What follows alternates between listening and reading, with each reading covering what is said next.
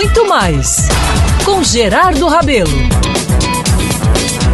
Meus amigos, ontem tive um encontro maravilhoso com um amigo que depois de 20 dias lutando pela vida, ele teve comprometimento pulmonar de mais de 60%, foi entubado e teve outras complicações que o levaram a um estado muito difícil, quase incontornável na luta contra o coronavírus. Mas ele venceu e deixou o hospital nos primeiros dias dessa semana para a alegria de muitas pessoas.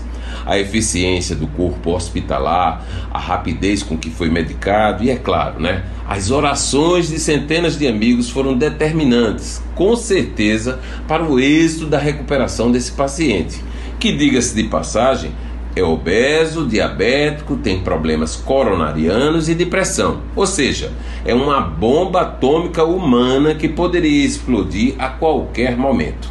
Meus caros, Estou relatando tudo isso aqui para dizer que nos piores momentos da vida temos que nos agarrar na fé, na palavra. Há sempre uma luz forte no fim do túnel.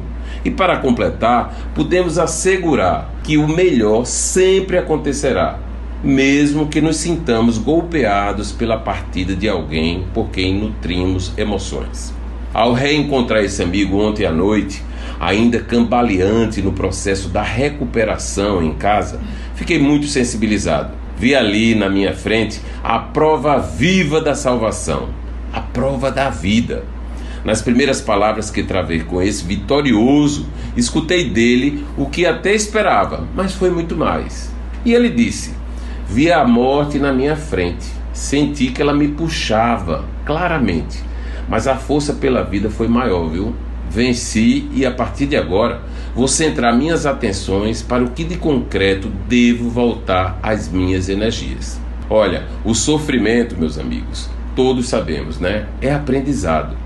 E é nessa experiência tão difícil que esse amigo viveu e que milhares, mais de 170 mil brasileiros não conseguiram sair vitoriosos vivendo o estresse, cumprindo os protocolos, fragilizado pela situação, mas na expectativa cada vez mais clara da chegada da vacina, conclama a todos para apertarem o cinto, frear o ímpeto do ir às ruas, de cumprir os protocolos, para não morrermos na praia. Eu não quero morrer na praia. Vamos à luta, meu povo. A vitória é pela vida. Eu sou Gerardo Rabelo e todos os dias estarei aqui na Band News FM Manaíra lutando pela vida com você.